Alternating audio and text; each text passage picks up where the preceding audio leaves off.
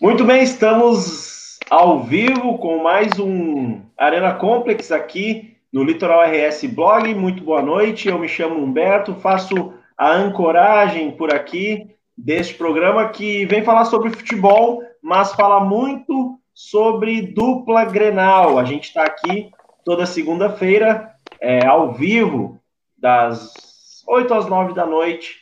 E digo, nós estamos aqui porque a gente vem com um time de peso para conversar sobre a dupla Grenal aqui. Hoje a gente fala sobre o Grenal do Brasileirão, não temos como deixar esse assunto de lado, e também vamos falar da próxima rodada da dupla Grenal. Deixa eu ver quem está por aqui para conversar com a gente hoje.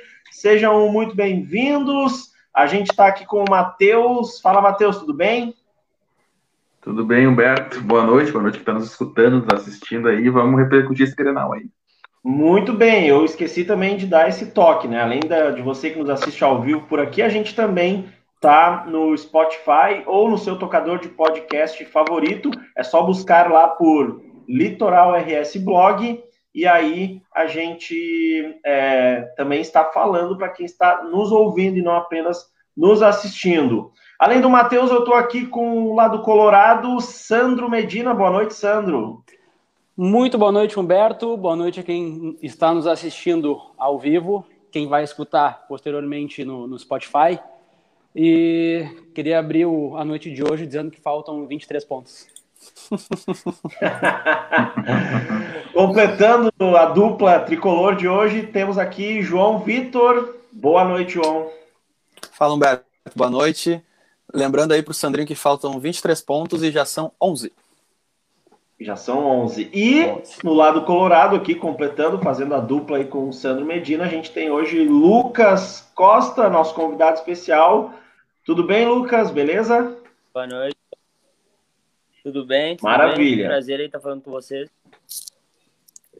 Show de bola, Lucas. Galera, é o seguinte, é... não tem como a gente escapar aqui, né? Então, é... uma pequena edição aqui eu vou fazer para a gente começar os trabalhos da, da, da noite de hoje, como foi o Grenal no Brasileirão.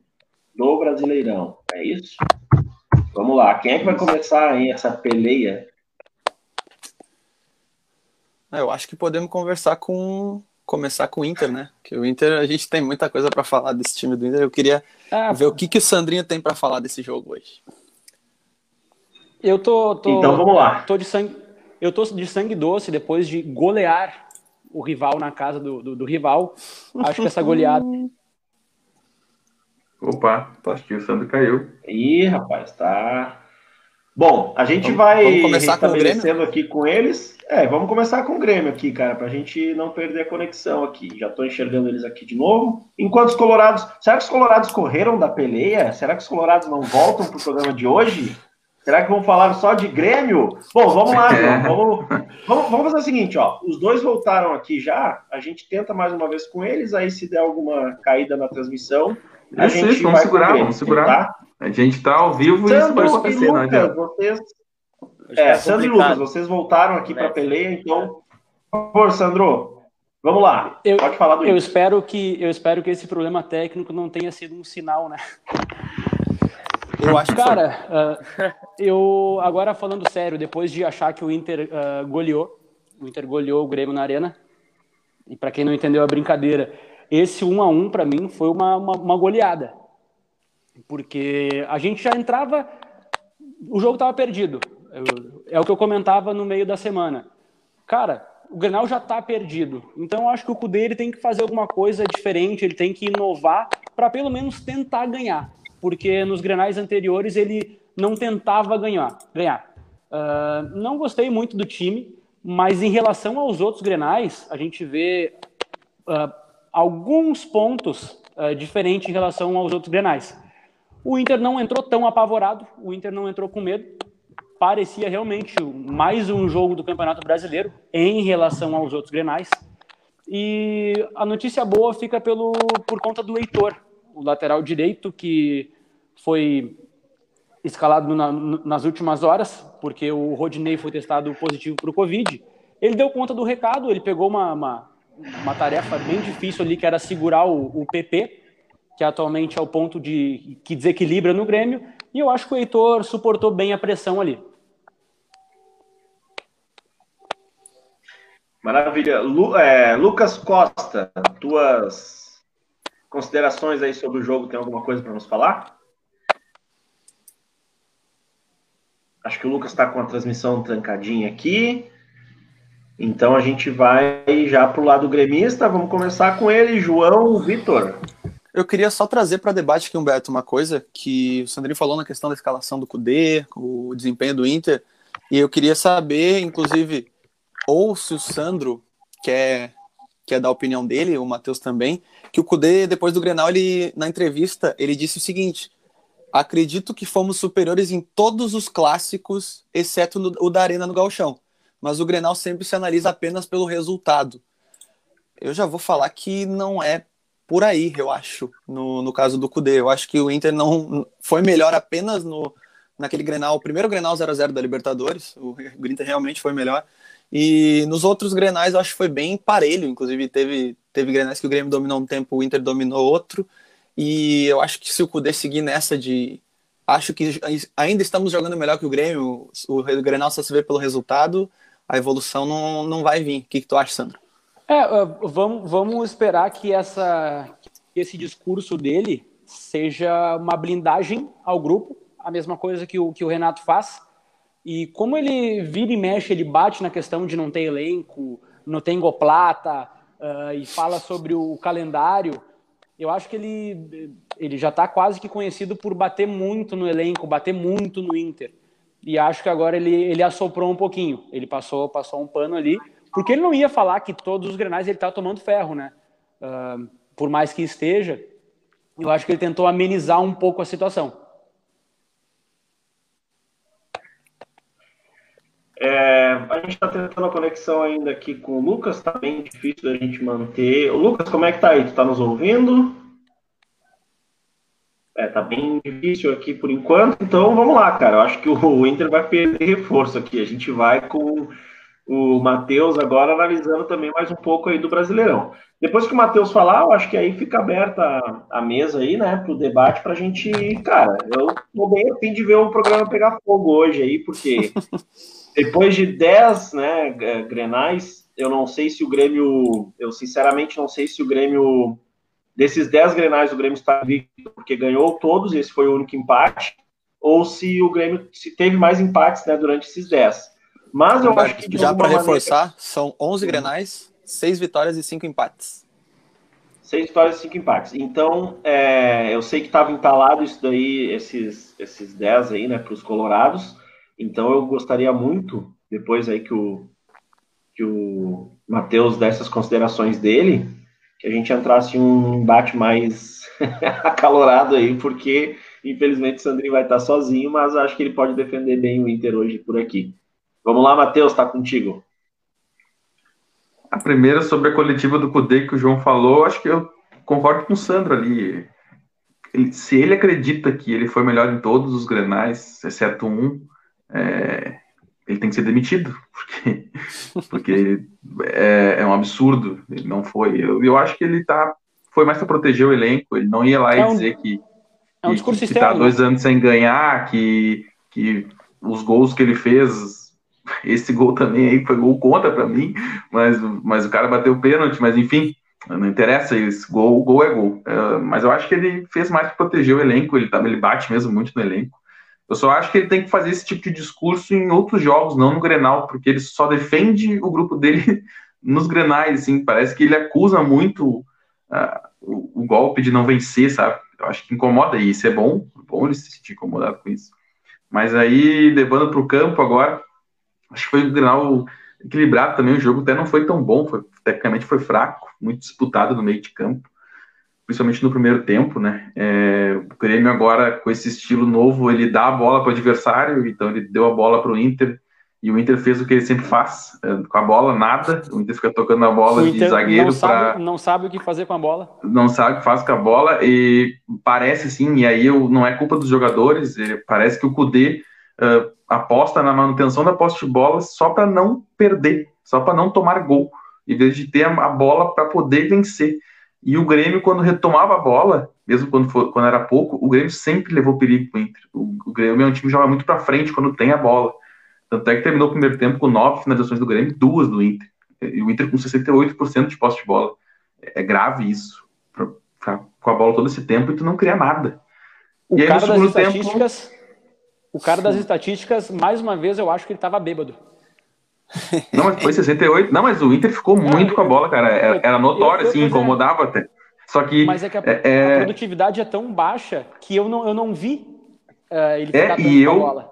E eu, como adversário, simplesmente não me incomoda. Eu não, eu não vi o Inter fazendo um gol, eu vi o Inter achando um gol. Como para mim foi o pênalti, foi um gol achado, foi um balão para frente, o Cortez falhou, e aí deu todo aquele lance. Aí no segundo tempo, acho que o Grêmio voltou melhor, o Grêmio retomou a posse de bola, aí fez o gol logo no início também, aí teve a expulsão do Musto ali, que, e aí o jogo estava entregue pro Grêmio, o Inter se abateu naqueles primeiros minutos, depois teve a expulsão, o Inter, o Grêmio rongou com o Alisson, com uma defesaça do Lomba, sinceramente eu achei que o Grêmio ia fazer um placar até elástico, podia ser uns 2, 3 a 0 assim, pelo que se apresentava até o Cortez entrar em cena, né?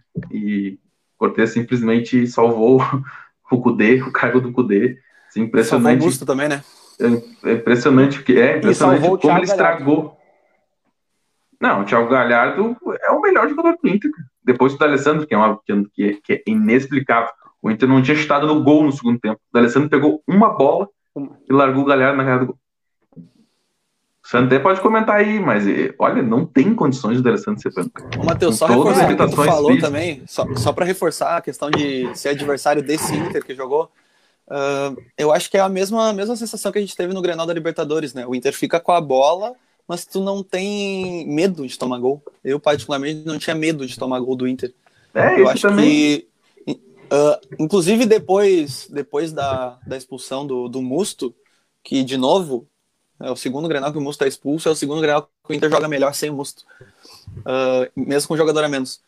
Uh, o Inter começou a produzir bem, começou a produzir mais, mas ainda não tinha aquele perigo, sabe? Aquela sensação de, de que o gol ia sair a qualquer momento. Não tinha, realmente. O gol, o gol do, do Inter não foi uma construção de jogada. O Inter até teve algumas jogadas boas de construção, mas no gol não. No gol não. Então, realmente tem que, tem que revisar algumas coisas ali do Kudê, que o Bosquilha é um excelente jogador ali para proposta, mas não é criação. O Patrick, a mesma coisa, tu botar o Galhardo, que a gente já comentou aqui, longe do gol para criar jogada, também não funciona. Então, e a solução está no banco, né? A solução está no banco. Infelizmente a solução que... tem quase 40 anos, mas está no banco. Que aquele time do Kudê pós uh, pré-pandemia que jogou o Grenal na, na arena e que levou perigo o tempo inteiro pro Grêmio bola na trave, o Inter era para ter vencido, teve chances para vencer, dois gols, assim, claros, até mais. Claro, sofreu um pouco de, de, perigo, mas é normal, né? Quando tu ataca, tu sofre. Uh, mas o que, que eu tô notando agora, e eu não sei por que o Cudê tá fazendo isso, principalmente nos grenais, me diz uma jogada, acho que o Heitor chegou uma vez com um perigo num lançamento, um baita lançamento do Cuesta, que, que ele ia fazer o Heitor dentro da área. Me diz, sem ser esse lance, quantas vezes o Wendel e o Heitor chegaram no fundo do campo? Eu não lembro. É, o, Heitor, o Heitor até é, ele teve a tentativa de avançar, assim. O Wendel, o Wendel esquece. O Heitor ele tentava aí, só que aí vai, vai um cara que eu critico muito, que é o Edenilson. Uh, falta parceria pro, pro Heitor ou para qualquer lateral direito. Falta um, um segundo volante para apoiar, para ajudar, para cobrir. E falta talvez um meia também ali do lado dele. E falta um atacante para jogar com ele. O Inter tem 11 jogadores, mas parece que não tem ninguém. É, todo o Grenal, desde 1992, o ano que eu nasci, eu assisto os Grenais. O Grêmio parece que tem 22 em campo e o Inter parece que tem 5. É uma coisa impressionante como o Grêmio consegue povoar todos os setores do campo nos Grenais. Já o Inter, além de não povoar no Grenal e nos outros jogos também não povoa. Uh, eu, quero uma, eu, quero ir para uma parte um pouquinho mais uh, técnica, tática, espero que eu não complique muito, queria analisar um pouquinho o Inter. O Inter joga com um volante, que é um, um primeiro volante, um cabeça de área, e o que eu falo, pode jogar Musto, pode jogar Lindoso, pode jogar Rodrigo Dourado, pode jogar Johnny, pode jogar Casemiro, pode jogar Lucas, qualquer um que jogar de primeiro volante no Internacional, ele vai se dar mal. Eu não tô dizendo, não tô passando pano pro Musto, ele é, realmente é ruim, mas todo o primeiro volante do Inter vai se dar mal, porque não tem com quem jogar. Tem ele não tava mal volante... no Grenal, cara. Pois é, assim, mas é que ele tá vestindo por, a camisa que ele se Inter, propõe né, a fazer. É, não, por exemplo, pelo que ele se propõe, que ele, porque ele pode entregar, é, tu não tem como dizer que ele foi terrível. É, assim, com, com três minutos de jogo, meu pai disse, cara, isso aí eu faço, porque realmente é só passo é, atrás. É, não, e, eu, é, eu, cara. E eu vou dizer, eu, eu daria uma segunda chance pro Musto caso todo o jogo, todo o esquema do Inter mudasse. Caso tivesse um segundo volante, que para mim tem que ser o Edenilson, que fica lá na frente, se ele descer para ajudar um pouquinho, talvez até o Musto cresça de produção.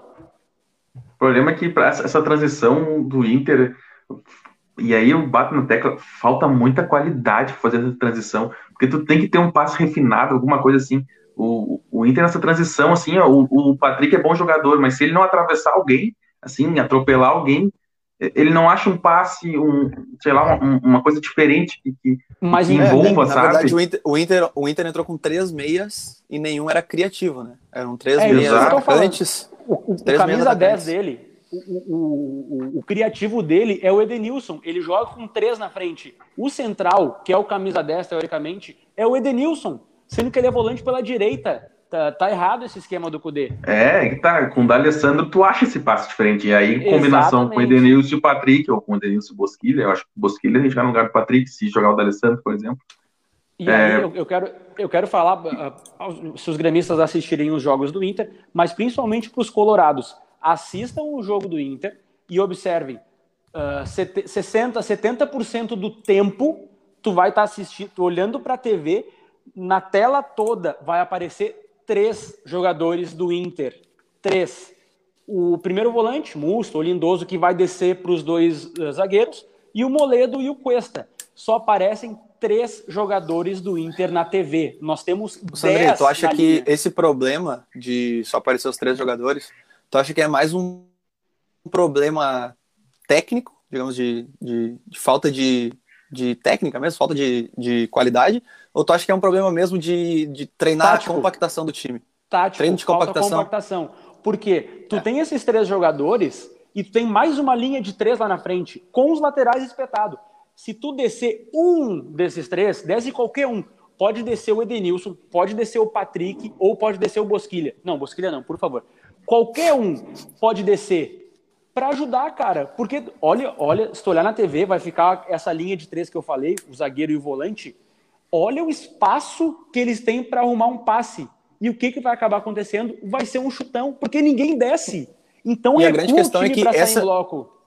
É um time primeira, esse é um primeiro jogador, é, esse primeiro jogador que tem que descer, esse primeiro jogador que tem que descer, dando o exemplo do Grêmio, esse primeiro jogador que desce no Grêmio para buscar a bola normalmente é Matheus Henrique, Maicon, Darlan, quando joga o Jean-Pierre, Jean-Pierre recua, é alguém que pode criar uma chance, pode achar um e, passe, e, tem a qualidade para isso. E daí no Inter é o Musto. É o Musto que é um quebrador de bola. É um primeiro volante, um cabeça de área mais volante. E não que saiba sair jogando com aquele primor técnico. Mas, então, cara... acho que falta, além de faltar qualidade, eu acho que falta o, o Kudê perceber que não é o Musto que tem que buscar o jogo. Tem, mais tem um vão vez, entre eu... esses, essas duas linhas. Mais uma vez, eu não tô, não tô uh, querendo desculpar o Musto, mas se tu botar um segundo volante bom, talvez, olhem bem, talvez o Musto comece a crescer. Por mim, o Musto estava fora do Beira Rio. Quem está nos assistindo aí, eu não tô, uh, não tô falando bem do Musto. Mas talvez, se mudar o esquema e tiver um segundo volante para auxiliar ele, talvez o Musto cresça. É, mas uh, agora, uh, pegando essa posição de, de, contenção aí, e aí, para mim, eu acho que o Inter pode jogar muito mais, mas eu ainda acho time do Inter, tecnicamente, muito limitado. Eu acho que o diferente é o D'Alessandro, ele tá no banco. É, claro, tinha ali o. Óbvio que era o Guerreiro o diferencial, né? Tu perdeu o centroavante que não, o Guerreiro faz muita diferença. O próprio lateral direito estava bem, mas tu, tu, pega assim o Lucas Silva de contenção. O Lucas Silva é, é mais técnico que todos os meios-campistas do Inter hoje, tu pegar tecnicamente. O Lucas Silva é. tem o um melhor passe, chute de fora da área. O Lucas Silva uh, chegou, por exemplo, duas vezes na, na, entrada da área do Inter, sendo volante de contenção. É, claro, isso é óbvio que é treino, o treinador também solta, mas eu quero dizer que o, tu solta, por exemplo, um musto, soltar um jogar, para sair jogando, para jogar mais à frente, o que, que ele vai te entregar? Nada. O Lindoso não te entrega nada também. Talvez o, o Johnny, acho que seria o melhor primeiro volante do Inter que é. tem. Esse, esse sim é um cara bem mais técnico, tu vê a calma que ele Ou tem para sair. Gabriel. É, talvez, mas o, o Johnny é muito bom jogador. Eu vi poucos jogos dele. Mas o que eu vi, assim, ele sai sempre deixa, limpo. Deixa, deixa eu abrir um parênteses do Johnny. O Johnny, eh, não sei se foi, não, não foi a estreia, mas uh, ele apareceu lá contra o Palmeiras, que foi um time todo modificado, um time que tinha muitos guris, e o time foi bem. Isso aí não, não se analisa, né? O Johnny, ele jogou muita bola. Por quê? Porque ele tinha o Nonato e tinha o Praxedes. No outro jogo, que foi contra o Ceará, eu acho, o Johnny sumiu. Ele, a, até alguns torcedores criticaram a atuação dele. Por quê? Porque tinha o Edenilson de um lado e o Bosquilha de outro, que não desciam para fazer esse papel que o Praxedes e o Nonato faziam. Então é o que eu falo: pode jogar Johnny, pode jogar Musto, pode jogar Lindoso. Se não descer alguém, não vai funcionar. E aí o, acho, o Matheus, eu acho que o Matheus que falou, o Lucas Silva, primeiro volante, estava lá na frente da área do Inter chutando. Então, o primeiro volante conseguiu espaço nesse meio de campo do Inter, porque o Inter joga com um volante e três meias lá perto do gol. Não, o Inter, o Inter não marca bem, cara. Impressionante. É, é assim, sendo adversário, fica mais visível do que, do que tu vê o outro jogo do Inter. É, uh, é muito espaço, é, é, muito mano a mano. Assim, os jogadores uhum. do Inter estão sempre no mano a mano e às vezes não é. Exatamente. E aí é óbvio que o atacante vai ter vantagem na maioria das vezes sobre o zagueiro, porque ele é mais rápido. E, é, e, e Matheus, então... as grandes vantagens do, do Grêmio contra o Inter nesses dois últimos grenais, que é a amostra curta que a gente tem, é que o Inter dominou a posse de bola amplamente e, e o Grêmio dominou as ações ofensivas todas em escapadas pelas pontas. Não Sim. teve uma construção não, de jogada no meio no Grêmio. Todas foram escapadas. controlou o jogo sem a bola. PP, os dois jogos, últimos jogos. É, e, e eu acho que o Grêmio controlou, e aí, só que o Inter tem a posse de bola, uh, muito porque o Grêmio deu a posse de bola, entendeu? O, o Grêmio entregou, tanto é que o Grêmio marcou atrás, uh, só que o, o, Inter, em vez de, de, de, de 20 pressionar, de subir as linhas, de dificultar a saída do Grêmio, o Inter não faz isso, o Inter foi tocando a bola, tocando a bola, que aí quando era? o Grêmio sobe as linhas, aperta, ele dá um balão, Aí não tem Abel Hernandes que vai fazer gol. Não tô, não, tô, não, não tô dizendo que ele é bom, tá? Eu nem sei, não deu para ver ainda o cara. Mas aí critica um cara. O que o cara vai fazer? O cara recebe caroço o tempo todo. O Galhardo recebe caroço o tempo Aí ele se irrita, o Galhardo se irrita. Ele vem aqui no meio de campo buscar a bola. Aí é quando o Inter consegue ter um pouco mais de, de, de dinâmica para sair. Quando o Galhardo sai lá da frente, mas daí ele sai lá da frente não tem o cara lá da frente. Então é complicado. Eu, eu, eu quero fazer um compilado desses, desses, últimos dois ou três minutos, tomara que eu lembre de tudo. Uh, o Inter não marca pressão lá na frente, o Matheus acabou de falar, realmente não marca, porém marcava. Quantos gols o Inter fez com o Bosquilha roubando a bola do, do zagueiro, é? passando para o Galhardo ou vice-versa? Principalmente antes da pandemia. E antes da pandemia, o Inter pressionava muito na frente. E era um time que criava, era um time que saía rápido. O Matheus também falou que o Inter é muito lento. Não estou discordando dele. Uh, Pós-pandemia é um time que está lento. Mas antes da pandemia era um time muito rápido na saída, muito rápido na escapada. Agora, uma coisa que continua é muito. O Inter, a defesa do Inter sofre muito no, no um contra um. Pega, pega muito de mano o atacante com o zagueiro. É. Isso aí é um erro que continua. Que eu quero, onde é que eu quero chegar? Ô, Sandrinho, tu Alguma... falando isso, só rapidinho. Uh, eu, como gremista, quando eu olho a escalação do Inter para o Grenal, eu acho uma boa escalação. Eu acho que o Cudê até certo em alguns pontos ali, na questão de mudar, que no, no outro Grenal, o Cudê entrou com dois primeiros volantes, né? entrou com Musto e Lindoso. No não momento tem que ele já bota diferença do primeiro Grenal. E bota, é, e bota três meias, ele tenta que o time pressione um pouco mais. Tenta. Não consegue, mas ele tenta. Então, ah, eu, eu, acho, que, que ainda diferença. o erro é ainda o erro do Cudê é o mesmo que a gente falou semana passada. É manter o Abel Hernandes e trazer o Thiago Galhardo para trás. Esse é o erro é, do Cudê no, no momento. Mas aí, uh, uh, finalizando aquele compilado, o que que eu, o que, que eu quero, aonde eu quero chegar? Alguma coisa aconteceu durante a pandemia ou logo em seguida da pandemia que o time mudou da água para o vinho. Eu, uh, o último jogo do Inter foi com os reservas contra o São José, 4 a 1 num show do Nonato. Uh, o Inter no Grenal da, da Arena, antes da pandemia, jogou muita bola, criou muitas oportunidades, jogou de igual para igual, em alguns momentos foi superior. Eu fui no jogo uh, contra a Católica aqui no Beira Rio, foi 3 a 0 e um show, era para ser 4, talvez 5. Uh, então o Inter, que começou esse ano, criou muita esperança no, no, no, torcedor colorado. E eu não sei o que, que aconteceu do, depois da pandemia. Então, tomara que a gente descubra logo o que está acontecendo para que isso aí seja resolvido logo e o Inter não, não corra mais riscos nesse ano. Mas ali, só concluindo com o João, acho que o João falou de Lindoso e o Sandrinho falou que não. Sandrinho não, Sandro, né? Senão, cara, o pessoal não sabe. Pode ser, pode ser, pode ser. Nossa o intimidade. Sandro disse que, que não fez muita, não faria muita diferença Múcio Lindoso do que foi agora, mas eu acho que esse último Grenal, né? jogou com meio campo titular, o meio campo titular do Inter hoje, Denilson Bosquilha e Patrick, é esse é o meio de campo. Acho que o Inter não tinha jogado com esse meio de campo ainda esse ano em Grenal, parece, foi o primeiro Grenal que jogou esses três juntos. Não, parece que eles não tinham chegado a jogar juntos os três, ah, porque verdade, antes verdade. da pandemia o Max Guilherme tinha sido titular. O Max Guilherme. E, e, e, eu achei que o Inter ainda conseguiu, foi muito melhor, muito melhor, assim, em relação a ele mesmo, do que o último Grenal do Beira-Rio. Conseguiu Sim. ainda segurar um pouco mais a bola na, no meio de campo, além de, de gostar de jogar muito para trás. Eu vi um vídeo hoje no, no Instagram, de uma página do colorada, o cara do Wendel. Uh, e aí eles, ele falou lateral, mas só tinha vídeo do Wendel. Então, então era, era o Wendel, assim. Que, era, que é isso aí mesmo. E aí eu, eu vendo o jogo, o, Alisson. O Alisson baixa para marcar um pouquinho, só que o Alisson nem chega a apertar o Wendel. Não precisa, vezes, não precisa. É, o Alisson, com o Wendel, o Wendel, em vez de tentar um passe em profundidade, ou até um drible, porque é, ali às vezes, né? Ele dá todas para trás todas para trás. E aí o que acontece? Aí o, aí o Grêmio não precisa correr, porque dá tempo de o Grêmio se, se posicionar defensivamente, o, o, dá tempo de subir as linhas e dificultar a saída do Inter. Então, assim, ó, e a gente sabe, eu, o Wendel não é jogador defensivo, nunca foi na carreira dele. O Wendel, pelo contrário, o Wendel era criticado pela defesa. O Wendel é um jogador que chega à frente e é técnico. Ah, talvez é, fisicamente ele não esteja mais, mas, cara, para mim isso aí é alguma orientação do Cudê, porque ele espetava o lateral antes da, da parada, sem Sarava e sem, sem Wendel, era com Moisés e Rodinei, ou nem lembro que era o outro, que não, o Sarava era muito melhor. E agora ele não espeta mais, e não é nos Grenais, ele não espeta mais em nenhum jogo. Não. Ele tá, ele, eu não sei o que, que houve, porque ele tá tão defensivo, ele não, e, ele nunca foi é, assim é, na carreira dele. Ele tá com é medo, né? Digo, tá com medo. Alguma, ele, é, ele tá com medo, parece, de perder. Mas, cara. Todos os jogos, tá... não é o Grenal, não tô dizendo que é o Grenal, é todos os jogos. Mas o último o dele jogo tá entrando para não um perder. 4x1, cara.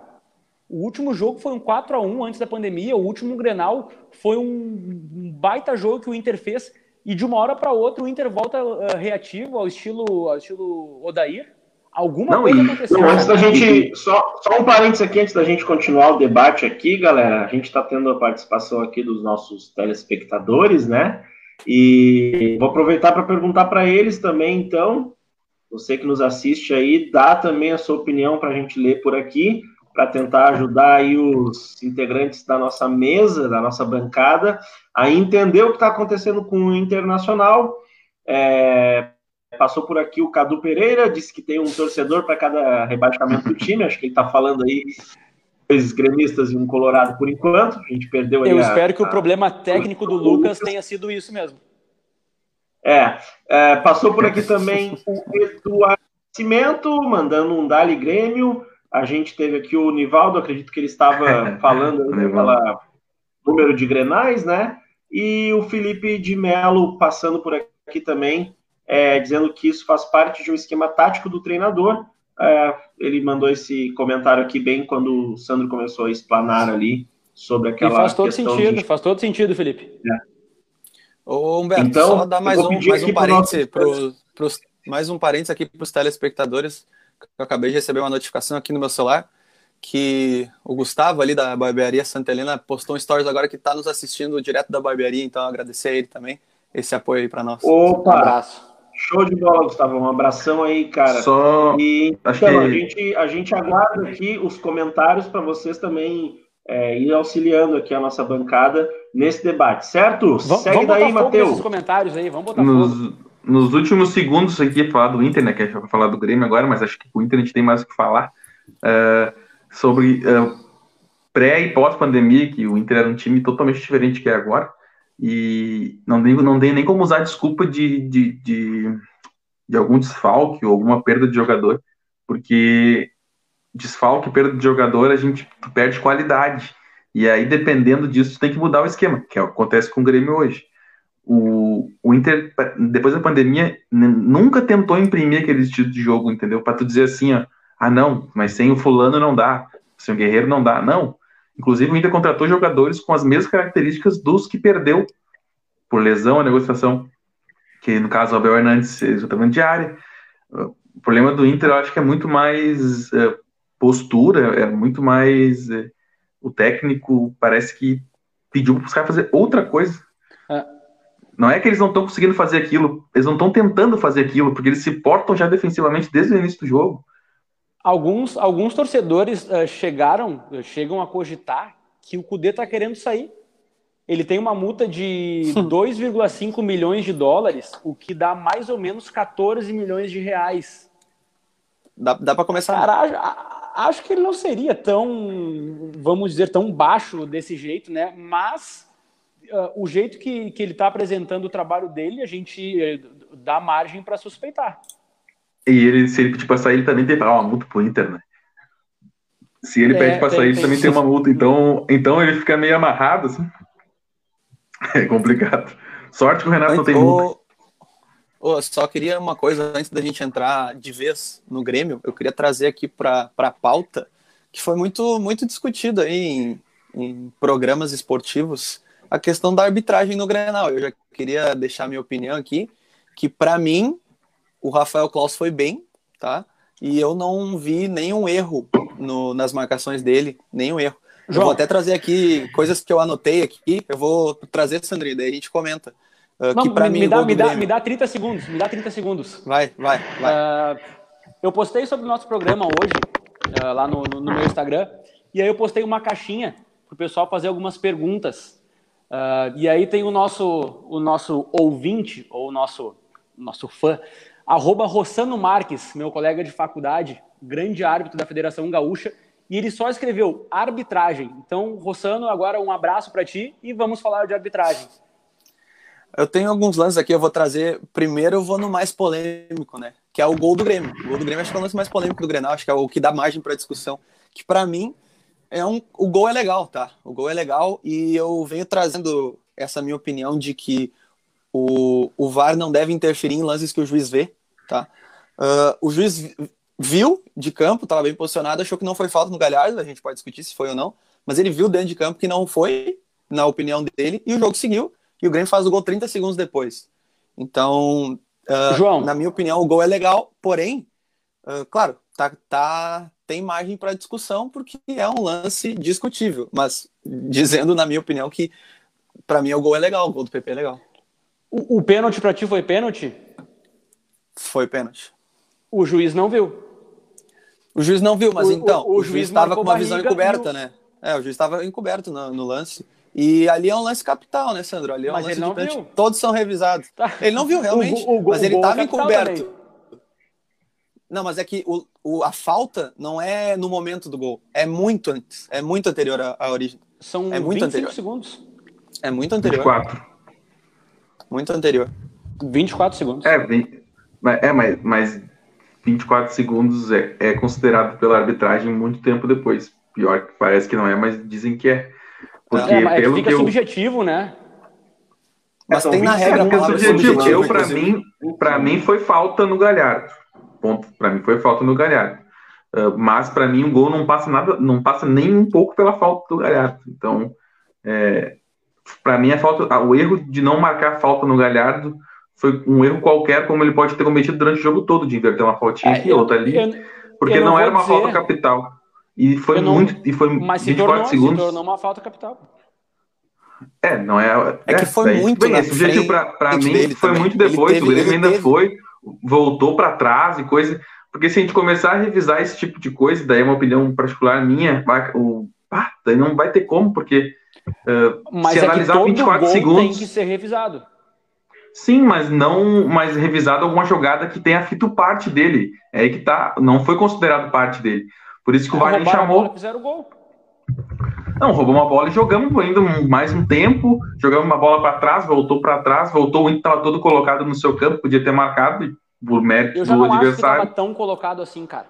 Eu não vou dizer que gerou um contra-ataque para o Grêmio, porém o Inter estava atacando, o, o, o Galhardo estava quase que na, na, na, na meia-lua ali da, da grande área, então o Inter estava posicionado a atacar. Aí perde a bola numa falta, é, que para mim não foi contra-ataque, para mim foi um tipo um desarme, que foi falta e não foi desarme e começou pra, uma outra jogada. Não foi porque também. É a um bola vai por Eruela, aí o Eruela volta para trás. o Inter estava postado a atacar, perde a bola numa falta, reclama inclusive. Reclama com razão, como se, como se não fosse falta ele reclamar também. Mas João, que é normal. No pênalti, o juiz estava encoberto? Tava. Tava. A visão no, dele no... Do, da mão, sim. Na falta do Galhardo, ele não tava? Ele estava muito próximo ao lance, muito próximo. Ele, ele, ele, viu, viu, ele viu o contato. Não viu, ele não viu isso aqui. Ele não viu isso aqui. Bom.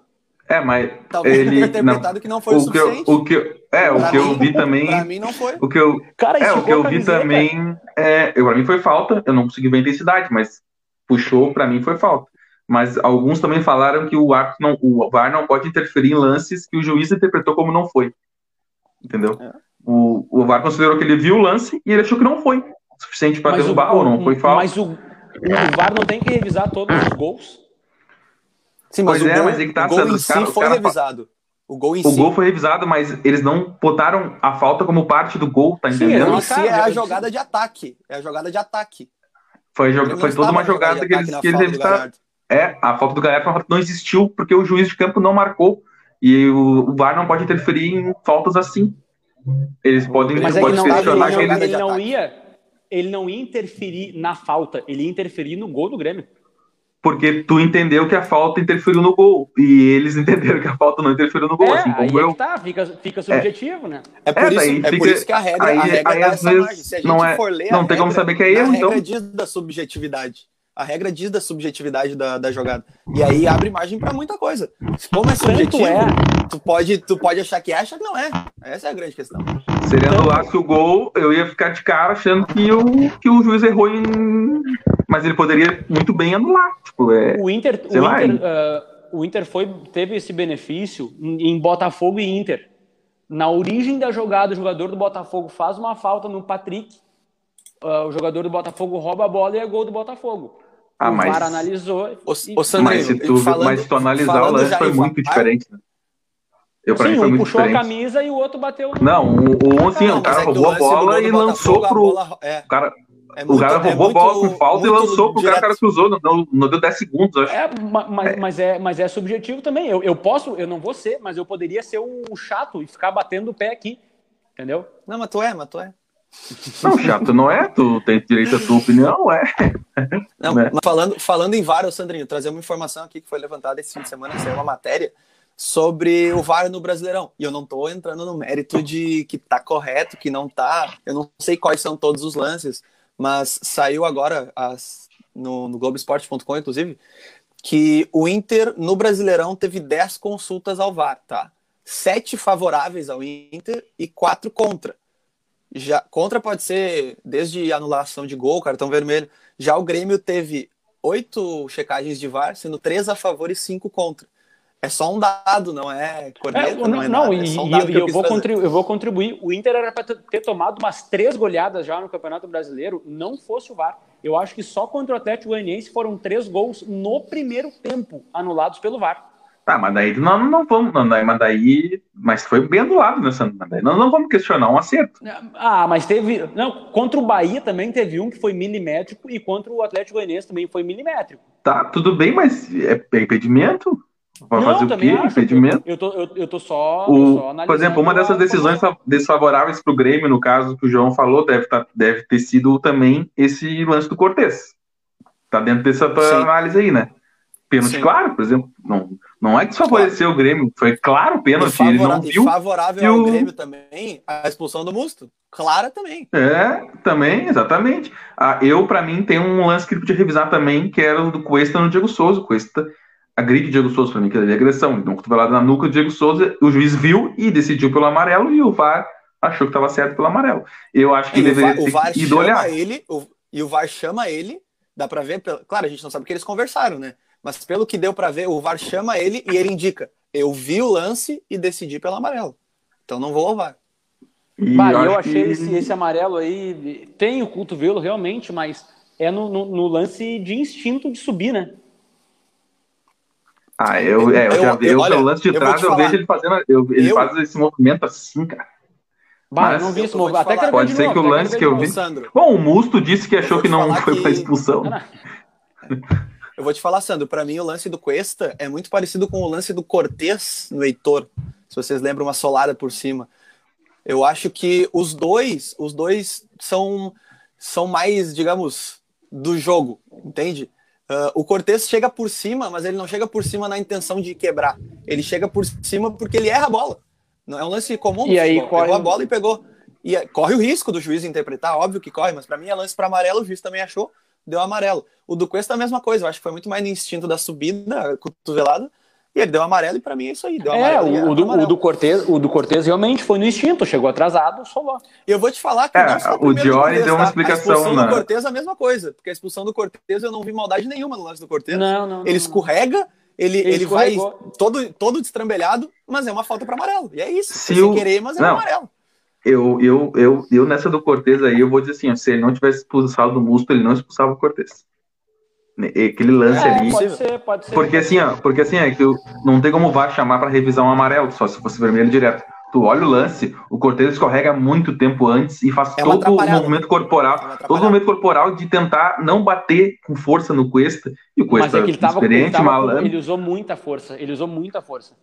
É, ele vem, que ele vem, ele vem em velocidade para pegar a bola. Quando ele vai travar, ele escorrega. E aí o Cuesta malandro é. também, né? O Cuesta podia tirar o corpo do lugar tranquilamente. O Cuesta valorizou tá certo dele.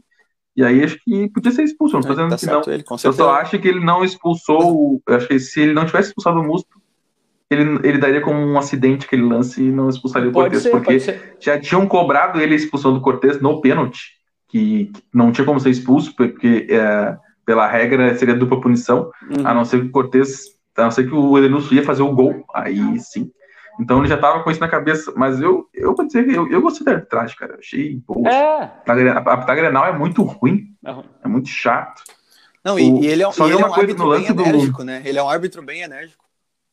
No lance do Musto, tu, tu pega o lance do gol do Grêmio, o, que o Diego Souza tromba com o Musto um pouco antes, na, na, pelas costas, assim, no lance. No lance da expulsão, o Diego tromba no Musto e o Musto, para revidar, abre Revida. o braço. Revida, isso. E no lance do gol, a trombada exatamente igual que o Diego Souza dá no Musto, antes da expulsão, óbvio, né? Ele dá uma trombada no Musto e aí depois dá o lance do gol. E depois, eu acho que o Musto ficou bravo, talvez, e tomou uma trombada igual. Se vocês verem igual, o Diego Souza tromba, acho que foi, é bem na malandragem, o Diego Souza faz isso para irritar, ou sei lá, para experiência, né? Experiência mesmo. Tu, tu e aí o Musto perdeu a cabeça. Tem um primo meu, arroba Leonardo Medina, que ele chegou semana passada com uma teoria de que o, o, o Diego Souza ele tá lá na frente só para incomodar e provocar. E agora, com esses relatos aí, realmente essa teoria pode fazer sentido. Ah, mas os caras criticam o Diego Souza, torcedor do Grêmio, tá dizendo que tem que ter um centroavante melhor. Não, beleza, acho que tem que ter um centroavante melhor. Agora, assim, o que o, o, que o Diego Souza incomoda os zagueiros na frente, o que ele tromba, o que ele ganha de cabeçada, assim, por cima, no, no tiro de meta, o gol, o gol do Grêmio. Por cima é inacreditável. É, meio, meio gol do, do, do PP do Diego Souza. O Diego Souza ganhou dos dois zagueiros do Inter. Então, assim, ah, eu quero um centroavante melhor? Eu quero. Mas o Diego Souza, dos últimos três anos, talvez seja o melhor centroavante do Grêmio. Não tô nem falando por gols, tô falando. É, melhor eu, eu acho que ele, que ele. Eu acho melhor que o Jael. Acho melhor. Ah, o Jael também é, foi campeão da América, né? Mas eu acho que. Eu acho tecnicamente o melhor. É, claro, eu, eu quero um centroavante melhor. funcional. É, é mais móvel, mas assim, ele segura muitos zagueiros, o Diego Souza, cara. Muitos zagueiros, assim. É, ele tem vantagem aérea em todos os lances. Teve uma, uma cabeçada nesse grenal que ele atropela o Cuesta por cima. Hum. Ah, o esse também não é muito bom por cima, mas eu acho que ele é aquele centroavante que os zagueiros estão sempre é, preocupados em deixar ele sozinho. E aí é. outros jogadores beneficiam, que foi exatamente o caso do gol. Foi dois zagueiros no Tio Souza e deixaram o PP passar pelas costas. Então, tem que valorizar mais um pouco. E no esquema que ele está jogando, ele é fundamental para fazer é. a bola parar um pouco na frente. Fundamental. O Diego Souza é fundamental. A gente vinha, eu vinha criticando ele aqui nos últimos programas, que ele é uma das afirmações do ano do Grêmio e ele não vinha bem. E realmente ele não vinha bem. Porém, nesses últimos três jogos, ele tem três assistências, entendeu? E ele joga mal, mas em algum momento ele é importante para o Grêmio. Uh, teve o, o gol do. Lembrando desses dois últimos, teve o gol do PP contra a Católica, que ele sobe mais que todo mundo e dá uma casquinha que a bola cai no pé do PP. E agora, de novo, ele tabela com o PP dentro da área e deixa o PP pronto para fazer o gol. Claro, qualidade Grenal. Mas, Grenal, mas é ele tem um gol e duas assistências tá em Grenal.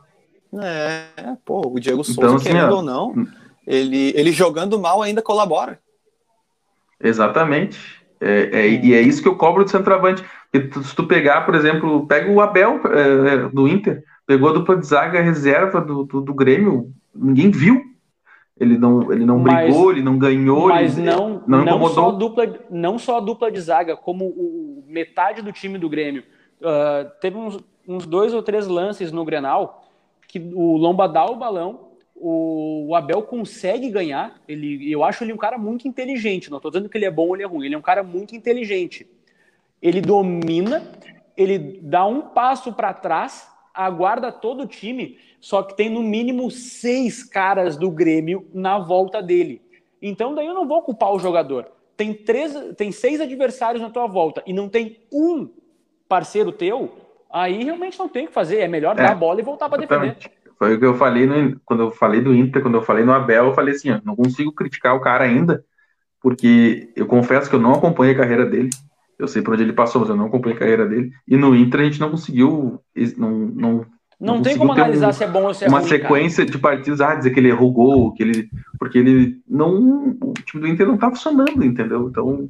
Assim como o do Grêmio também não tá funcionando a mil, a mil maravilhas, mas o Diego Souza é muito mais acionado. Embora seja bolas quebradas, lançamentos e coisa, mas ele ainda consegue alguma coisa. O João Abel tá botando por aí. cima, né? Principalmente é. por cima, né, Matheus? Ah, por, o Grêmio tem cima, uma característica é nesse ano. É, o Grêmio tem uma característica esse ano que foi muito comentado que o Grêmio é o clube do Brasileirão que mais cruza bolas na área. De cruzamento, não de alçadas. Cruzamento de bolas na área. E, e a gente via um Grêmio nos últimos três, quatro anos que essa era a última alternativa a última, o Grêmio nunca, nunca alçou bola na área, o Grêmio sempre entrou a toque. Inclusive naquela, na Libertadores que a gente ganha, o Grêmio tem um gol de cabeça, aquele gol do Barros contra o Botafogo. Então o Grêmio nunca foi um time de. Esse, esse Grêmio do Renato nunca foi um time de botar a bola na área. E só que aí tendo o Diego Souza ali, sabendo que essa é a melhor capacidade dele dentro da área, o Grêmio se obriga a fazer isso. E o Grêmio vem fazendo isso. Inclusive, às vezes com sucesso, às vezes não, né? E de novo, semana passada eu fiz a mesma, o mesmo elogio, vou fazer de novo. O que lateral é o Orejuela, cara? Eu tô apavorado com o Orejuela. Eu não esperava, eu achei que o Ferraz ia titular. Cara, o cara tá. O cara é seguro. Na, a, ou ele pegou o Patrick. O Patrick é um caminhão, meu. Deu, uma, deu umas brigas boas ali, os dois, os dois atacando e defendendo. E eu achei que o Patrick ia ter facilidade com o Orejuela, porque o Orejuela não é muito bom defensivamente. Não, o Patrick acho que ganhou uma bola no fundo, se eu não me engano. Eu, eu, chegou... eu acho que a briga Patrick e Orejuela uh, mostrou minimamente um pouquinho de nervoso. É, o, o, o Patrick estava preocupado em, em, tirar o Orejuela do sério, estava pensando em ganhar uma dividida no corpo do que jogar para o time. O Orejuela já tocava para o lado, saía para receber. O Patrick não, o Patrick queria devorar o Orejuela. Aí a gente vê a mentalidade dos dois jogadores. Não, teve um lance que o Orejuela vai no fundo e ele vai cruzar, cara. Ele dá uma pisada na bola, o Wendel passa do, de um jeito assim. É que o Orejuela, ele, ele, ele é novo, né? Eu acho que ele, na, Colom, na Colômbia ele não foi lapidado, muito menos no Cruzeiro. Cara, se, ele, se, o, se o Renato pegar ele dar uma lapidada nele só para ele saber uh, quando chegar no fundo, ele chega com muita facilidade no fundo, tanto por fora como por dentro, ele tem essa facilidade. Só que ele sempre tem uma decisão errada. Quando é para chutar, ele cruza, quando é para cruzar, ele chuta. É, quando Bom. é por cima, ele vai por baixo, quando é por baixo, ele é por cima. E é, e é tipo assim, são coisas que com orientação tu ajeita, entendeu? Eu acho que se ele ficar aí mais um, dois anos aqui com o Renato ou outro técnico, talvez possa vir ano que vem e lapidar essa coisa dele, cara, o Grêmio compra e vende ele mais caro. Ó, aqui o João Abel que diz que o Diego Souza tá morrendo de fome sem o Maicon e sem o Jean-Pierre, né? Nós temos ainda 10 minutos de programa, a gente ainda vai falar aí sobre a projeção da dupla dos próximos jogos. É, se vocês quiserem comentar alguma coisa aí sobre essa questão de o Grêmio realmente estar sem o Maicon, sem o Jean-Pierre, e talvez as opções ali que não estão dando o que falar, digamos assim. E depois a gente já pode falar aí é, sobre a projeção do, do, do, dos próximos jogos. Só vou trazer uma coisa aqui que foi comentado hoje nos entre setoristas e bastidores do Grêmio, que o Renato, justamente pela não não boa atuação do Cortez, a gente sabe que o Cortez hoje joga porque o Orejuela ataca muito, isso é um fato. Quando joga Diogo Barbosa e Orejuela, são dois buracos, né? Porque os dois sobem bastante. Uh, que o Renato, pela boa fase do Orejuela e pela má fase do Cortez, o Renato testa e vem testando um 3-5-2, botando o David Braz ali de líbero. O que, que isso traz para a gente? Traz que ele quer liberar mesmo os laterais e tentar, de alguma forma, achar esse ataque sem perder a defesa. O que, que tu acha dessa formação, Matheus? O Cortez não quer ir lá para Padre Cacique? não, no Beira Rio? Cara, eu vou dizer assim, ó. Pode ficar tranquilo. O, o, Cor, o Cortez sem uma perna joga mais lateral esquerdo do Inter. Todos. E olha é que, eu Inter, sou crítico é daí, do Cortez. É que daí tu, tu fazer essa afirmação tu tem que ir preso, né, cara? O, o Inter não tem lateral esquerdo. não, é. Tem o, o, o, o melhor não joga, que é o Guri. O melhor não joga. Se é, é, se, é, se, é o, se é o melhor, tu bota o pior, né? É assim que é. E foi Mas sobre o esquema. Outro, o outro melhor, né? Que é o Eric. Mas segue o 3 Sim. É, eu, eu acho que com Orejuela e Barbosa, eu acho que é um esquema a se pensar mesmo. Eu só tenho dificuldade de, de, de enxergar como é que ele vai fazer essa frente. Porque é, jogar com dois atacantes e um sendo o Diego Souza, eu não sei arma como é que fica essa, essa arma movimentação. Cara, eu, eu vou falar como eu acho que seria esse 3-5-2, tá? É o Vanderlei no gol, é Jeromel, David Braz e Kahneman. E o Líbero Cada é? uma das pontas, o Líbero é o David Braz. David Braz. Nas pontas é Orejuela e Diogo Barbosa. A gente vai ter uh, os três meias que seriam Matheus, com certeza.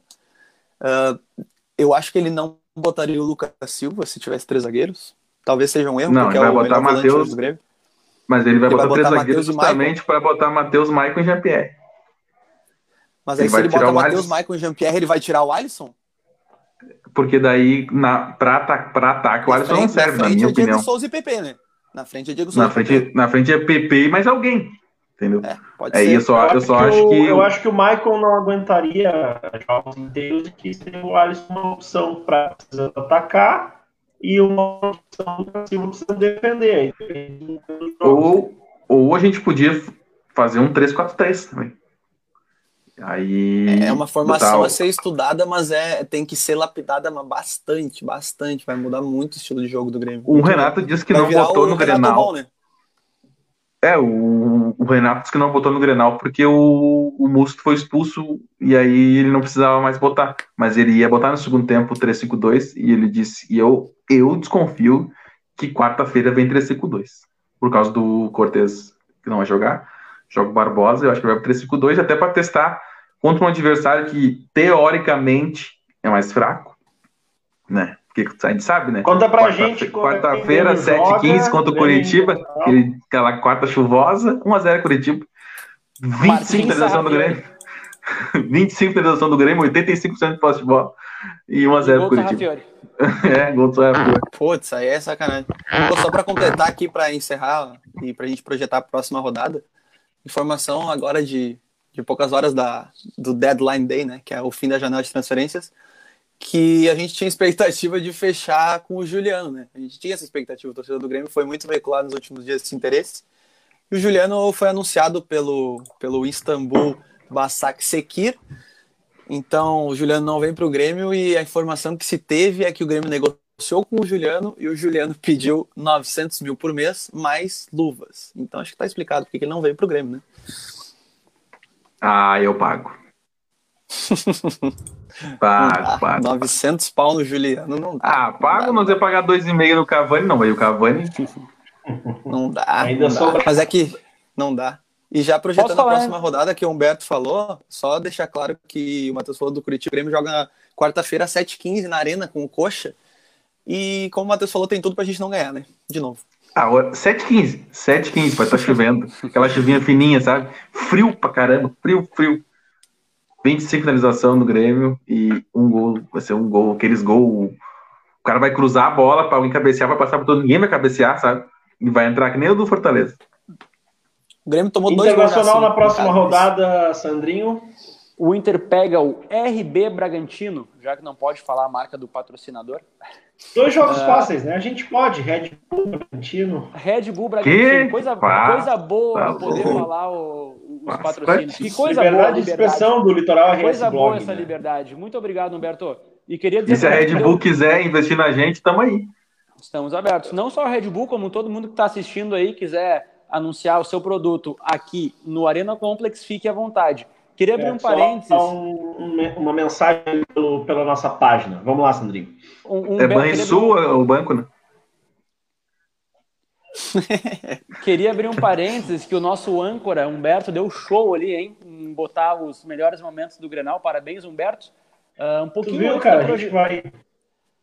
um, um pouquinho antes da projeção, eu queria falar novamente que eu anunciei o programa de hoje no meu Instagram e botei uma caixinha de mensagens. Queria ler elas rápidas, não vou responder, vou só ler elas rapidamente para não deixar passar em branco. O, vontade, arroba, o arroba RR Thiago, nosso ex-integrante, deve estar nos assistindo aí. Ex, ex e ainda, né? Ele vai, vai ter algumas atual ainda. Ex é o nosso rolo, né? A gente está de rolo com ele. Pulou é, da abre, marca, né? Abre aspas. Fala o quanto o mudo, o, o mudo não, o musto ferra um esquema tático e o retardo do Cudê para substituir essas nabas. Tá aí o, o, o, o desabafo do RR Thiago. Ele era mais comedido, hein, quando, era, muito, quando era integrante é, do programa. Muito, muito feliz o Thiago com o Cudê, né? Dá para notar. Tem também o nosso, o nosso participante, arroba João Vitor C, hashtag Musto Titular. Nosso que amigo. Quem que é esse cara, meu? Quem o é nosso é amigo, arroba Cadu C. Pereira, abre aspas, João, para de chorar, fecha aspas. e eu queria mandar uma mensagem especial pro, pro, pro meu amigo, arroba futuro vereador lá de Osório, que mandou três mensagens rápidas. Uh, por que o rival do Grêmio demorou 11 jogos para fazer o gol em clássico? Não sabia que o empate fazia gol mandou também por que o Grêmio é tão superior ao antigo rival e por que, que o Inter não consegue ganhar do Grêmio. Acho que a gente já debateu isso aí. Por último, arroba Gustavo Gaza. Quero ouvir que Moisés, Musto, Rodinei, Marcos Guilherme e Abel rescindiram o contrato. E mandou a mãozinha da sorte aqui. Nossa! Ah, mas que, Ô, que crise tá te dando aí. Ô, Sandrinho, já que tu trouxe aí que, que o maior rival do Inter é o empate, eu tenho algumas informações aqui. Hum. Não, é não é corneta, do Inter não, tá? do Inter não. Informação. Do Inter não. Não, não, sem corneta, sem corneta. Uh, eu queria só dar uns números de grenais que, uh, em, em geral, o Inter tem 20 vitórias a mais que o Grêmio no número total de grenais. Porém, a gente tem aqui dados por competições, em números gerais e oficiais. O Grêmio, em partidas oficiais, contando Federação Gaúcha, CBF e Comebol, o Grêmio tem 78 vitórias, o Inter tem 72 e são 78 empates. Ou seja, o Grêmio tem mais vitórias em competições internacionais, em grenais, e em competições nacionais também. O Grêmio só não tem mais vitórias que o Inter em amistosos e citadino de Porto Alegre na década de 30 e 40, Sandrinho.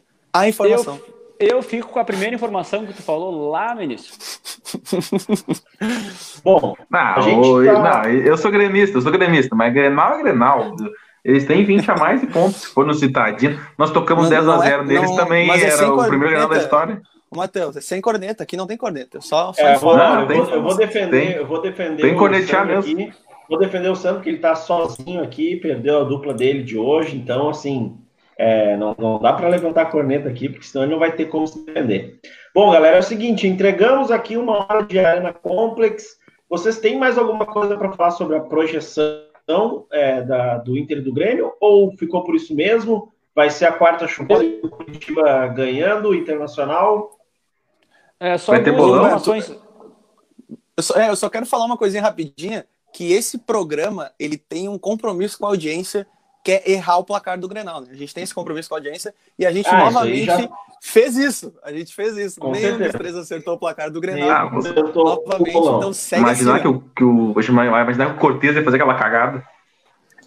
Segue assim. Eu, eu, só, eu queria pontuar duas informações sobre o tabela e também longe de, de, de, de corneta. Vou, tanto é que eu vou falar primeiro do Inter. O Inter é vice-líder, porém com um aproveitamento de quarto lugar. E o Grêmio é décimo quinto. Quarto, acho. Quarto. Décimo quarto. Eu acho. A dois pontos do penúltimo colocado, mesmo com um jogo a menos. O Grêmio é décimo quinto. Duas, é isso aí. Décimo, décimo quinto com, com dois pontos a menos do segundo colocado e seis pontos a menos que o último colocado, que tem três jogos a menos. Eu acho que e acho que seis pontos do G4. Que loucura. É. é, é porque o Grêmio joga menos ainda. Mas, assim, sobre a tabela, o Grêmio tem que ganhar esse jogo quarta-feira de qualquer maneira. Nós estamos cobrando desempenho e tal, mas o Grêmio tem que ganhar bem, jogando bem ou jogando mal, porque é, se, se ir deixando, se ir deixando, se, se for nessa onda de vai decolar depois, vai decolar depois, não sei o que, esperar voltar os caras para jogar Uh, daqui a pouco a gente sabe como é que funciona isso aí, né? Daqui a pouco. Eu, eu acho que rebaixar não tem como, porque não, acho que não. Só, só, um, só uma catástrofe que nem aconteceu no Cruzeiro no Inter para rebaixar o Grêmio esse ano. Mas uh, o risco de não pegar G4, se, se não se recuperar nessas últimas rodadas do primeiro turno, e pelo menos ficar ali, terminar o turno uh, a 3, 4 pontos do, do G4, ali, que seja, já contando a partida a menos, né? Uh, começa a ficar perigoso, porque segundo turno vem uh, oitavas de final de Libertadores, vem Copa do Brasil no meio, provavelmente a, o Grêmio sempre avança última, nessas fases. A, a, última partida da fase de grupos é dia 22 de outubro e a primeira das oitavas Correto. da Copa do Brasil é 28. De outubro? Exatamente, uma semana depois. De outubro. De outubro. É, então que eu digo aí... assim, aí tu vai deixar, aí depois, aí depois chega lá na hora lá, tu tá precisando de pontos, aí tu vai chorar dizendo que tem que poupar. Então é o hum, seguinte, eu acho que o Sandro, é o sprint... eu acho que o Sandro, desculpa, eu acho que o Sandro acertou o resultado do Grenal, hein, cara. O Matheus jogou falou... Grêmio 3x0, o João Grêmio 3x0. Tá maluco. E... Não, o Sandrinho acho que falou 3x0 jogos... pro Grêmio. O Sandrinho falou 3x0 pro Grêmio. Não, acho é, que o Sandrinho eu... deu, um, deu um placar e aí alguém já tinha dado e ele teve que dar outro. É, Se não me engano. Eu acho que foi o da Libertadores, não, é que, cara. Não, foram dois é, placares. É que, né? é que, na verdade, nessa, nessa rodada o Sandrinho quis uma estratégia errei, muito baixa, que é me errei. imitar, né? Me imitar, que é dando a vitória pro rival. É, errei pra tentar zicar. O... Ele tentou, mas não conseguiu. E eu o também Sandrinho não consegui, né? Jogo, eu então, falei 3x0 o Grêmio no Grenal. O, o João deu 1x0 1x0 Inter no Grenal. E o Matheus deu 2x0 Grêmio no Grenal. É, 2x0, agora eu lembro. 3 a 0 é, não. Outros resultados, os outros resultados foram da Libertadores aqui. É. Libertadores aí, eu acertei o Grêmio, eu acertei o Inter. Mas não, eu acertei o Inter. Eu acertei o Inter, eu acho. É, eu falei 0x0 ou 1x1? 1x1. Eu falei 0x0, acho. Só um O João falou 1x1 e o Matheus falou 0x0. É, eu falei 2x0 Grêmio no Católica. É, eu, eu ia falar 0x0, o Matheus já tinha falado. Falou... Ele falou 2x2, né? O Sandrinho falou 2x2. É, é, porque o 0x0 é e o 1x1 já tinha. Perfeitamente. Bom, vamos lá. Uh, rapidamente, bolão então para jogos do meio, de, do meio de semana. Grêmio e Curitiba. Você que nos assiste, é, comenta aí já o seu bolão também. Você que nos ouve pelo Litoral RS Blog, pelo podcast, vai na nossa página no Facebook e acha aí o, o, o Arena Complex número 4, e aí pode deixar o seu comentário também no bolão. Quem acerta, a gente dá as considerações aqui. Depois do Curitiba e do Bragantino, uh, respectivamente, eles pegam quem? Que acho que são dois jogos até o próximo programa, né? Eu, o Grêmio pega eu... o Santos fora de casa e o Inter pega hum. o Atlético Paranaense. Atlético Paranaense. Mas não é transmitido, não, não, não dá pra ver o jogo, né? TNT. Tem, passa? Porque o vai Atlético, mais, o Atlético... Vai, ser, vai ser uma explosão esse jogo. Grêmio Curitiba, João. É. Bom, Grêmio Curitiba vai ser aquele famoso jogo que o Grêmio vai ter 35 finalizações e vai fazer um gol e vai tomar um empate, um a um. Um a um, João. No fim, Grêmio, ainda, né? Grêmio Curitiba, Matheus. Ah, eu. eu ah, O João pegou meu, meu, meu resultado. Vai ser 1x0 pro Grêmio. Hum. Bom, Mas aquela, aquela bola, aquela, aquela bola que, que ninguém acredita, assim. Grêmio Curitiba, Sandro. Grêmio Curitiba, o Curitiba vai sair ganhando de 1 a 0 e depois vai virar o um intervalo com vaias da torcida na arena. E aí o Grêmio vira no segundo tempo para 2 a 1 Grêmio. Que isso, cara. Não, não, tu sabe que o Grêmio não vira jogo, Sandro. Gol do é. Ricardo Oliveira, se jogar, né? Uh, vamos lá. todo mundo. Inter e Red Bull. Sandrinho. 1 a 0 num jogo, 1 a 0 Inter, num jogo muito enérgico. Olha. Não, ele tá, ele tá. Hoje ele tá. João, Inter e RB? Inter e RB é aquele clássico jogo que, que ninguém sabe o que vai acontecer, né? Então eu vou apostar num 0 a 0 aquele 0 a 0 gostoso. Melhor palpite de todos. Ah, pegou, bem, meu. Bem gostoso. Ô, Matheus. É, eu ia dizer que aquele jogo que um quer dar a bola pro outro e eles não sabem o que faz com a bola, vai ser aquela, aquela coisa linda. Acho que vai dar Tem um a um ainda. Eu vou pegar um a um, vou pegar um.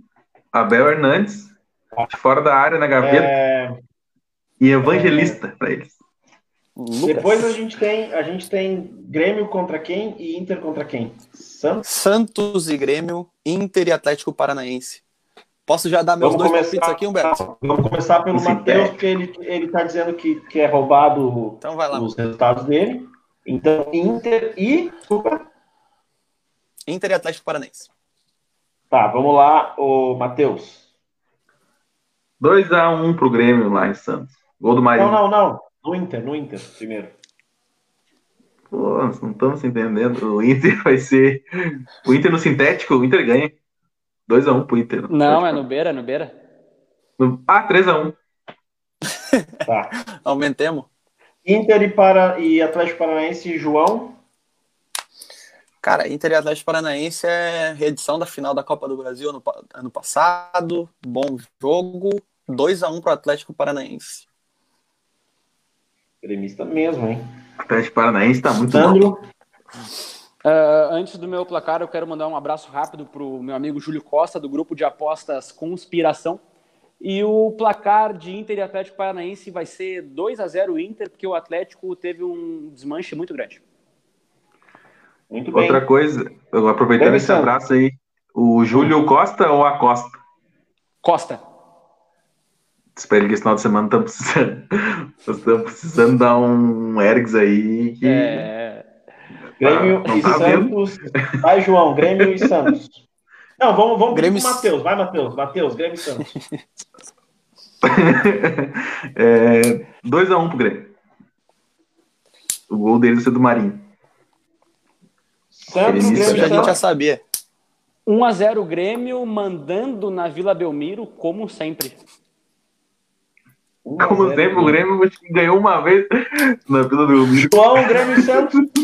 Cara, na Vila Belmiro é muito complicado, cara. É muito complicado. Vai ser. Nossa, ganhamos três no ano passado, João. Não, mas, vai ser, mas é complicado, é sempre complicado. Eu acho que vai ser 2x0 pro Grêmio. Opa! Difícil o jogo. Que complicação. o bolão aqui. Uh, bom, galera, a gente conseguiu entregar mais uma Arena Complex. Você que nos assistiu, muito obrigado. Você que participou aí dos comentários, muito obrigado também. Esperamos a sua audiência de volta aqui na próxima segunda, a partir das 8 da noite. Você que está nos ouvindo aí no podcast do Litoral RS Blog, obrigado por acompanhar mais um Arena Complex. Entra lá também no, no nosso próxima, na nossa próxima edição ao vivo para participar dos comentários mas você pode estar mandando aí é, também mensagens pelo nosso Messenger do, da página Litoral RS Blog. Ficamos por aqui, a gente se encontra na segunda Humberto, só deixa eu dar uma consideração final aqui rapidinho. Diga lá, João. Pra, além da audiência, agradecer vocês da mesa também, que hoje a gente, a gente tinha especulado, né, que a gente ia ver como que ia se sair esse programa no primeiro mês, né? Hoje a gente completa o quarto programa, a gente completa o primeiro mês muito feliz com o resultado. A gente está tendo uma audiência muito bem, bem legal, a gente está tendo participação, a gente está tendo um bom feedback. Hoje, por exemplo, eu recebi aqui no meu Instagram, vocês vão ver no de vocês aí quando sair, que tiveram a gente teve duas menções nos stories, a gente teve a menção que eu citei anteriormente da Barbearia Santa Helena e agora a gente teve também do, do Vitor Kenny na VK Auto Details, que eles nos postaram nos stories ah, dele que, que estavam é? nos vendo no estabelecimento deles. Então, agradecer, legal, agradecer a, a, participação de todos, agradecer a divulgação e espero que o nosso programa dure muito mais, que é muito divertido fazer com vocês, cara. Ô, João, lembrando que integrantes têm 30% na lavagem com cera. É, e como é que é? E, de, como é que é o nome daquele negócio? Vitrificação. Isso aí mesmo, isso aí. Bom, ó, tchau pra todo mundo. A gente volta na segunda que vem. Integrantes, calmem aí, não precisam sair. A gente encerra a live e nos falamos. Vamos dar nome, vamos dar, vamos dar nome aos dois. Um abraço. Tchau.